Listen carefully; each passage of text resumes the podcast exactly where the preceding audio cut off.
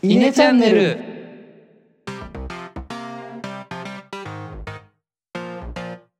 はいどうも稲の石原です。野田です。えのです。このチャンネルでは中学高校の同級生である僕ら3人が20代の今思うことをトークしています。はい、えー今回の放送はですねまあ普段の通常会ということでまあいろいろ雑談していきましょうってことなんですがまずは久しぶりかな、今週あったこと振り返って。いそうだね。そうだね、ただきたいですか？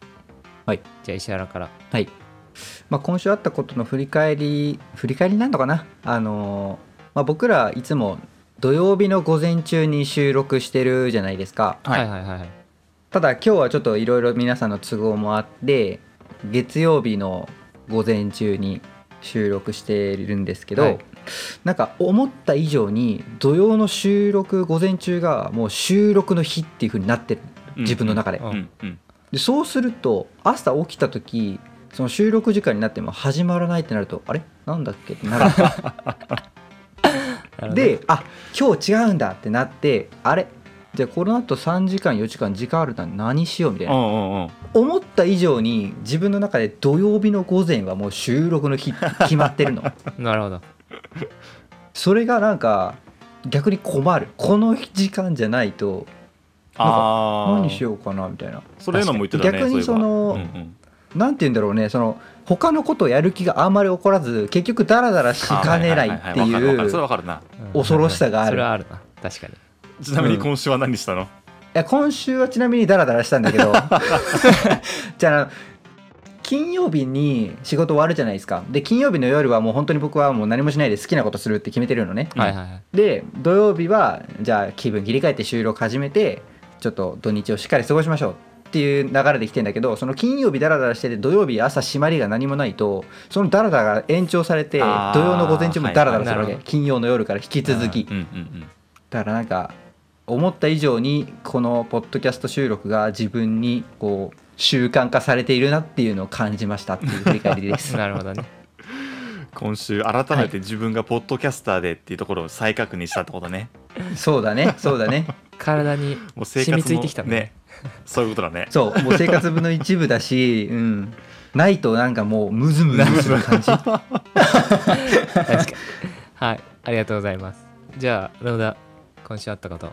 はいえっと僕は今週ですねあのサービスはサポートで決まるんだなと感じた話をしようかなと思います。ほほはい。あの、まあ、話としてはあの去年買ったイヤホンの話なんですけど、まあ、厳密に言うと僕の弟が買ったイヤホンなんですね、ううんうん。そのイヤホンあの完全ワイヤレスのあのみ両耳にこうあの耳栓みたいにしてつけるイヤホンなんですけどうん。それが充電してあのなんだ充電ケーブル挿してちょっと居眠りしてたらあの煙出したらと。いわゆるそのバッテリー系のトラブルに遭遇したっていうんですよ。うん。うへえ。であの写真送ってもらってちゃんとその差し口がもうメルトダウンしてて、溶け出してて。やばいな。うわマジかと思って。で一応そのか、代行としてねあの買ってあげたのが僕だったのでちょっとどうしたらいいっていう相談を受けたんですよ、なるほど。でうわどうしようかなと思ってそのメーカー出してるのかな？ジャブラっていうメーカーなんですけどそのジャブラのうん。はいはいはい。サポートを調べたら、あのうん。ツイッターの DM で送ってくれって英語で書いてあったんですよ。なんか知んないけど。へえこの間のそれはあれだ。そ そうれだそう。ったのね。そうそうそう。そうはいはい。であのもうしょうがねえと思って英語であのツイッターで DM で送ったんですよ、ううん。んでなんとなく DM ってライトな感じがするから本当にサポートしてくれるのかなってだいぶ懐疑的だったんですけどうん結構半日ぐらいで連絡が来てあのうん。メールアドレスであの送ってほしいと。詳細を送ってほしいから今度はメールでやり取りさせてくれっていうのが来てでそこからメールで結構頻繁にやり取りしていたんだけどどうかな？うん。2日後ぐらいにはあもうあの分かりました。じゃあそのローカルのサポートにつなぐのでこれ全部英語ね。あのここから日本のサ,、うん。サポートにつなぐのでそこで代替品あの送るから、そっちであの続けてくれって言われてその次の日に日本のサポートセンターから連絡来てあの大変申し訳ございませんでした、代替品送りますって言ってさらにその次の日ぐらいにはもうと新しいのが届いたのね、へえうん。早いね。そうめちゃくちゃ早くて。で壊れた瞬間そのメルトダウン見た時にうわもうダメじゃん。このサポあのこのこのメーカーダメじゃんと思ったんだけどそのスピーディーで丁寧なサポートを受けて、あ素晴らしいってこう思い直したわけね。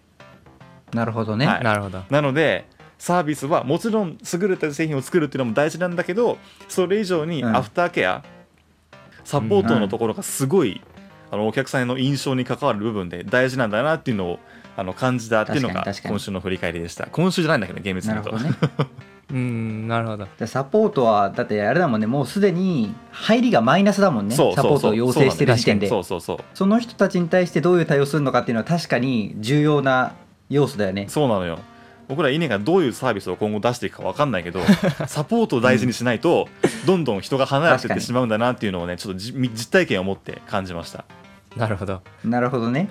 なんかあれなんだね。その日本支部みたいなところで問い合わせするわけじゃないんだね。いやそう。それがねもしかしたら窓口があったのかもしれないどうだろうね。なんかその在庫とか把握してないとかっていうのもあんあんのかもしれないしなんかまあ窓口1個にしたいっていうのもあんのかもしれないけど、まあそうかもしれないね。その1個がツイッターの DM ってどういうことみたいな。なんかウェブフォームとか簡単なのにした方がよくない？どう考えても、ねえどうなんだろうね。ツイッターの DM ってだって自動で取得とかできんのあれ？なんか普通に確認漏れそうだよね。うね漏れそうだよね。うん、ウェブフォームとかにした方が自動で取得とかできるしさ絶対そっちの方が良さそうだけど。うん、確かに。うんほんでもってちょっと面白かったのがアメリカの人の受け答えと日本人の受け答えやっぱ全然違くて、まあそれは違うだろうなあんましこう悪びれる感じがやっぱしないんだよねアメリカの人って。うわごめんねちょっと新しいのにちょっと詳細調べるからとかなんかあなんとか次に向けてのアクションが多いんだけどうん日本人に切り替わった途端に大変申し訳ございませんでした。あの二度とこのようなトラブルが発生しないように努めますのでっていうもう本当にこう丁寧ななんとかなんとかこうお客様第一っていうのをねやっぱし意識してるっていうみたいなそのサポートの違いもやっぱしあったね。はい。ちょっと面白いね。あはい。うん。ありがとうございます。はい。はいじゃあ私えのから。今週ですねさいてか最近ゲームにあるゲームにハマってまして、まあ、最近だけじゃないんだけどちょっと前からハマってまして。あのスイッチで三国無双って知ってます？ああ聞いたことあるよ。うんうん。そう三国無双は最近ハマってて。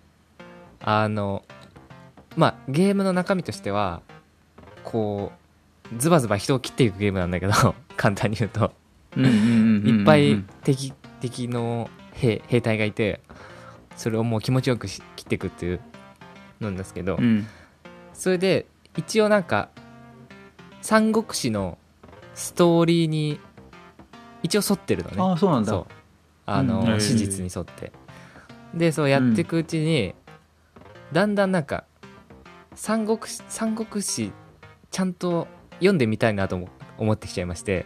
機会ががあれば 三国志ね。結構多分長いと思うんだけどなんか本でも読んでみようかなって思う。最近の。うん。うん。なるほどね。なんか漫画とかもあるよね下手したらね。漫画とかもあるし、うん。最近なんかねで本屋寄った時にもねなんか三国志のなんかうん。すごい分厚い本だけど出てたんでね、まあ、夏休み時間があるんで機会があればなんか読んでみようかなと思います。そうだね。あとポッドキャストでもねやってるんだよね、確か三国志の。あいらっしゃいますね。あれもちょっと聞いてみようかななんて思ってる今日この頃です、へえ。三国志とかなるほど。何せ我らがうん。我らが本田圭佑が好きな話だからね。あそうなんだ。あそうなんだ。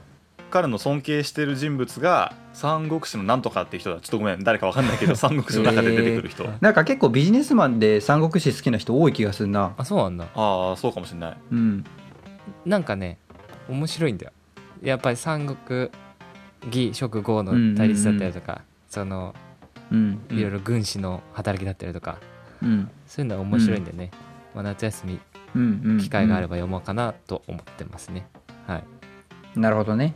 面白かったらぜひおすすめしてよまた。そうだね。うんエノ版で超短縮でまとめて話してもらっても超全然構わない。全然いいですよ。10分間スタディで超短縮できるかなあの話を。まあいいや。はい。で、まあ、今週こあ今回の放送のトークテーマなんですがまあ実は今日収録日がですね8月9日というと何の日ですか？8月9日。えー長崎に原爆が投下された日ですね。はいで、まあ、最近僕 YouTube 見てたらある動画を見ましてこれ後でリあの説明欄の方にもリンクを載っけたいと思いますがえっ、と原爆を作った科学者のアグニュー博士とまあその被爆者、広島かな？の被爆者の方との対話のこうニュース番組をちょっとテレビで見テレビじゃない YouTube で見て、まあ、それを一応2人でも共有させてもらって、まあ、そういう原爆だったりとか戦争についてちょっと話せていけばいいかなと思いますがうん。うん。まあなんか今年はねオリンピックの影響でそういう特番なんかもあんまりやってなかったみたいなんですがあー。そうだね。でまあ戦後もう70年以上経ってるのかな？でうんうんうん。実際に経験したのを語る人も少なくなってきて多分僕ら世代だともうもう歴史上の出来事ぐらいな感じになってるんですがそうだね。そうだね。まあそうだね。ちょっとね微力ながらもこういろいろなことを考えていければいいかなと思いますがまずうんうん。どうですか？原爆とか戦争のイメージとかなんかざっくりいやもう本当にえのが言ってくれた通り歴史だよね、うんそのやっぱり高校とかでも歴史として学んだし、近代近代なのか最近のににあのれ歴史、うん。として学んだし発端は日本が真珠湾を攻めたことから始まったとか、うん。でまあもっと言ってしまえばもっと前のさ日露戦争とかそういうところからもう始まってるからさすがにもうそのあたりになっちゃうとね語る人もいないと思うしなんだろうそのあたりと変わんないかな俺としては。歴史だね。あーなるほどね。そうだね。僕もうん原爆ドーム見たぐらいのイメージだよね。うんううん。ん。なんかこういう悲惨なことがあって、まあ、悲惨なことがあったっていうのは言葉ででは聞いたことがあるけど、うん実際にイメージがあるかというとやっぱしないしうん。やっぱしこう書面上のものみたいなイメージがやっぱしあるかな、まああれだよねあとキノコ雲の写真とかそうだね。そうだね。うん、たださあの原爆ドームのさ隣のさえっ、と記念館にさ行ったことあるじゃない？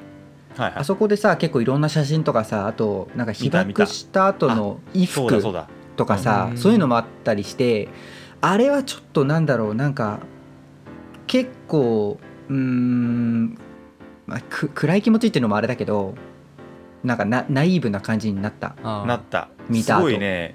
あなんだろう。恐怖じゃないけどなった。思い出したそれ。うん。結構ショショッキングな感じなの。言い表せない言葉うん。うん。そうショックショックショック。すごいショックだったうん。それは。まあ、そういうなんていうの？展示されてるものを見るっても重要だしあと、まあ、ちょっとうん。話が変わるかもしれないんだけど、僕最近ちょっとおじいちゃんが亡くなったんだけどその亡くなる前にこう過去の思い出み思い出じゃないけどこれまでの人生にをなんかまとめてかいなんかインタビューして書いてくれた方がいてたまたま。僕のおじいちゃんのね、その話でやっぱり例えば疎開した話とか戦争の話とかもちょろっと入ってたりするのね。うん。でこうなんていうのかな。その時どうだったかとかいろいろ書いてあるんだけどやっぱり自分の知ってる人がこんな体験をしてたなとかそういうのを知ってなんだろう分かってないといけないというかしそういうことがあったんだっていうのは分かってないといけないなってなんかなんとなく思ったね。なんかなんでかって言われるとちょっと分かんないんだけどやっぱりうん。そういう出来事があったっていうのはちゃんと理解しておかないといけないなと思うし、はい。そうだねただ一方で、まあもちろんね亡くなった人がいっぱいいて日本が被害を受けたっていうのもあるんだろうけど、まあ、その冒頭でも話した、あの動画ではその原爆を作った、まあ、アメリカ側の人の話もあったじゃないあれ。うんあれの中だと、こうあまりは博士は謝ることはしなかったじゃないあの動画だと。うんうんまあ、その理由としては日本が真珠湾を攻めてとかそこでアメリカの人がいっぱい亡くなって、まあ、報復じゃないけどそれがあったからうん。原爆を落としたんだと、あとはそのもっと大きな戦争をは早く止めるために落としたんだみたいなこううん。理由が、というかアメリカ側の理由とか話も聞けたんだけどうん。その辺どう思いました？率直にあれ聞いて。うんと納得できるところとできないところがあるかなはいはいはで納得できるのはあのすごい言っててあの記憶しているのはその銃で亡くなった人も爆弾で亡くなった人も原発で亡く原爆で亡くなった人も一緒だと、いうん。死ぬ時は死ぬと。うん。どれが悪いとかどれがいいとかではない。うん。じゃそれはもう間違いないなと思った、そうだね。うんうん。うん、ただ一方でこう後遺症とかもあるわけじゃない。そうだね。うん。ん原爆で今まで使ってこなかったものを使うっていう意味ではどうなるかわからない。あまりにもそこに責任を持たなすぎかなっていうのは感じた。なるほどね。で銃だと例えば撃った時にどうなるとか、まあ、後遺症残る人も多分いるんだけどなんとなく分かってるわけじゃない？でそれで分かってるからって言って責任取れるかというとまた別なんだけど 全くどうなるか分からないことを対人でやってしまうっていうのはどうなのかなと思った。うん。そうね。それは確かにそうだ。うん。そうだね。僕が感じたので言うとそのやっぱり謝んないっていう姿勢まあそれが正しいとかじゃないんだけどやっぱしこう考え方全然違うな。日本人とアメリカ人全然違うなっていうのがやっぱし感じたところでなんかこう日本人の主張としてはさ謝ってほしいってところがあったじゃない。うんうんあったね。そもそもじゃあ謝ったらそれで解決かっていうとそうでもないじゃない。う んまあね。謝って死んだ人が帰ってくるわけじゃないし謝ったからどうってわけじゃないけどただ日本人としては言葉でその悪いことをしたっていうふうに認めてほしいそれを伝えてほしいと思ってるってところがやっぱし日本人っぽいなと思うし逆にアメリカ人っぽいなと思ったのはいやいやあれがあったから世界平和今の世界平和につながっているっていう考え方はやっぱしアメリカ人だなって考え方が 全然違うっていうのを、まあ、見ていて思ったところだしうん。まあ個人的な意見で言うと自分が被災してないから何何様だって話だけどでもやっぱしあれがあったから今の僕らがこうアホを受けて遊んでいられる平和な世界っていうのがあるのかなとは確かに思うんだよね。うん。その被災した人たちがいてその人たちに、まあ、ちょっとどう伝わるか分かんないけどただ今の平和な状態っていうのはその悲惨な出来事があってその上である平和なのかなっていう気もするからなんか100ゼロでアメリカの原爆が悪いとはちょっと思えないかなっていうのが僕の個人的な意見。そうだね。そうね。まあ今野田が言ってたけどそのやっぱり僕は当事者被爆者でもないし落とした側でもないしその100%それを理解することはできないかもしれないんだけどなんか第三者だからこそ一歩引いてこう見れるのかなっていう部分はあってそのうん。多分アメリカ側としては多分あの博士も悪いことだったって認めるこ認められないんだよね多分。だってそうするとこれまで自分の動画の中でもあったけど友達が亡くなったとかうん。っていう人たちに裏切りじゃないけど面目が立たないというか、うん。あの人たちがあったからこそ原爆を作って戦争を止めたっていうのを、まあ、多分認めることができないんだろうなっていうのは思った、だそこに対して多分謝ってくれって言ってもずっと平行線だと思うし、うんそうだかといっね。てでやっぱり日本人だから被爆者の気持ちを考えると、まあ、確かに謝ってほしいし認めてほしいだろうなって思うな。っていうのはやっぱり思ったね、うんうんうん。でそのそうだね。な何が一番悪いのかって考えた時にやっぱり、うん。要するに日本が真珠湾を攻撃してその報復として原爆を落としたっていうこの連鎖復復讐の連鎖じゃないけど、うん。それが一番悪いものでありみんな共通して認識しとくべきことなのかなって思った戦争の何がダメなのかって多分その恨みとか復讐とかが連鎖してってどんどんお互いにやり合ってってなるのが一番いけないから、そこがなんか教訓としてみんながちゃんと戦争に対してそう理解しとかなきゃいけないとこなのかなってちょっと思いましたね、あの動画見てそうだね。だからそれぞれの正義があるもんね。そうそうそううん誰が悪いとかじゃない。誰かその人にとってはその人の正義があって、うん。その正義を守るために攻撃していく。そうそうそう。だからまあそうね難しいねそこは。そうだよね。なんか逆にだからまあ報復しないっていう選択肢多分ないじゃない？され、うん。攻撃されて。でその報復手段が悪かったっていうことになる？そうすると。というかそもそもそもそも報告 報復自体がダメってこと？なんていうのかな戦争が悪いものってなんで戦争が悪いかって言ったらその復讐の連鎖が続いてしまうからっていうとこかなっていう。戦争がダメな理由。うんうんうん。とでも報復することがダメってことだよね。そうだね。まあうんそうだね。報復するのがダメじゃないけど。やられたらやり返してしまうのが差がな感じもするけどね。よね。なんか個人的にあの俺あんまりそのさっきのアメリカの方の話聞いてあんまり納得実はできてなくて。なんかそのどっちかというと俺多分日本側の意見なんだけどあの真珠湾を日本が攻撃したのってあくまでその港とかで、まあ、民間人も多分巻き込まれたけどその軍をあくまで日本は沈めたんだよね。はいはいはい、でもその原爆を落としたのってもう民間人の町じゃん。そうだね。そのなんか対象が軍人なのか 民間人なのかでまた意味合いがちょっと違ってくるかなと思っていて。なるほど。うんうん見目は違うね。うん。でなんかそれって許されないのかなと思うんだよね。あうんそうなんかこの原爆落ちた場所がなんかなんだろう軍事施設だったらちょっと仕方ないような気もしなくもないの。なんか戦争の範囲なないなって。なるほど。なんか民間に被害が出てしまってるっていうのがあんまり俺は納得できてないところ。あそれであのなんかその軍人に向けて良くないだろうって言ってるなら分かるんだけど民間人に対しても謝らないっていうのはどうかなと思う。なるほど。なるほどね。うん。そうか。そう。確かに。確かに。そそう。ういう見方もできるね。そうそうそう。それは俺にはなかったわその考えっていうか視点は。うん僕もなかったね。うん。あそう、うん。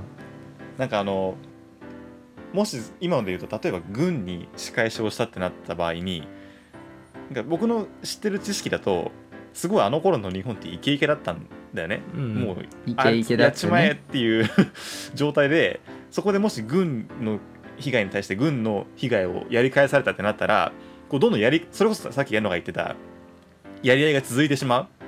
そういううん。なんか勢いづいてる日本のもう本当に戦意をそがなきゃこの連鎖が終わらないっていう断ち切る方法としてもう日本を愕然とさせる方法を取るしかなかったのかな。民間を対象にするしかなかったのかなっていうふうに僕はちょっと聞いていてあの動画を見て思ったかな。うんまあそうだな。その確かになんかパールハーバーのし報復があの広島だっていうふうに今捉えちゃったけどよく考えたら、うん。その間にもいろんな戦争があってその間でで日本も多分民間人相手に攻撃とかしてるんだよね。してるんだろうね。うん。だからそれ考えるとあれなのかそのアメリカのその原爆を攻めることはできないのか？難しいね。なんか誰を攻めそうても誰も難しいよね。誰も悪い人がいないっていう方が合ってるのか分かんないけどまあ、こ根本言ったら多分誰かの喧嘩があるんだろうね。誰かが自分の私利私欲でまあまあそう例えよば領土を開拓しに行ってしまったところから始まる、どどっかに多分期限はあるんだろうけどけどもうもうそれが10年、うん。ろ100年以内の間で解決できるかって多分そうじゃないんだろうね、うん。もう何何百年っていう歴史でずっとそういういろいろ歴史を溜まってきた辿ものなんだろうなるほどね。まうんあここでね話してても多分これが正解だとかあいつが悪いこれが正しいとかっていうの意見はもちろん出ないと思うけどうん。うん。うんやっぱりああいうことがあったっていうのは忘れないようにまあこういう、うん。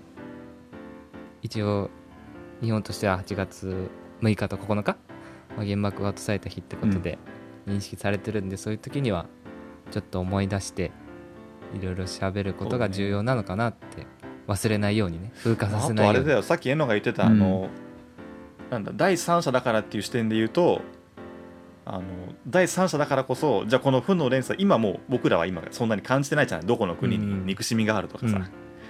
そういう第三者だからこそできることとして今まだあのなおその戦争が続いている国があるんだよね。そうだね。うん。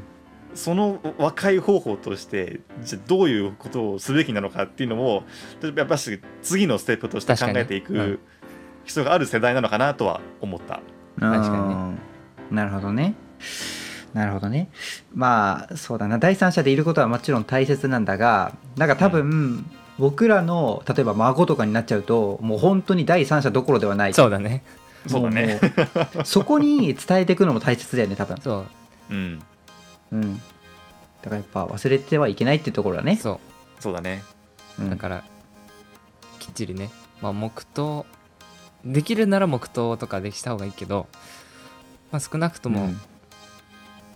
日付ぐらいは覚えとく。でどういうことがあったっていうのは理解しとくべきかなって思いますね。はい。うんまあまあこんなうん。ちょっと暗い感じになっちゃいましたが、本日はこの辺で終わりにしたいと思います、えー今後も来たよって方いらっしゃいましたらお気に入り登録 Twitter のフォローよろしくお願いします。また質問ご意見アドバイス等ありましたら Twitter で「ハッシュタグイネチャンネル」でツイートお願いします。え Twitter のアカウントはアットマークイネアンダーバーチーム。アットマーク小文字で INE アンダーバー TEAM で検索してみてください。それではありがとうございました。ありがとうございました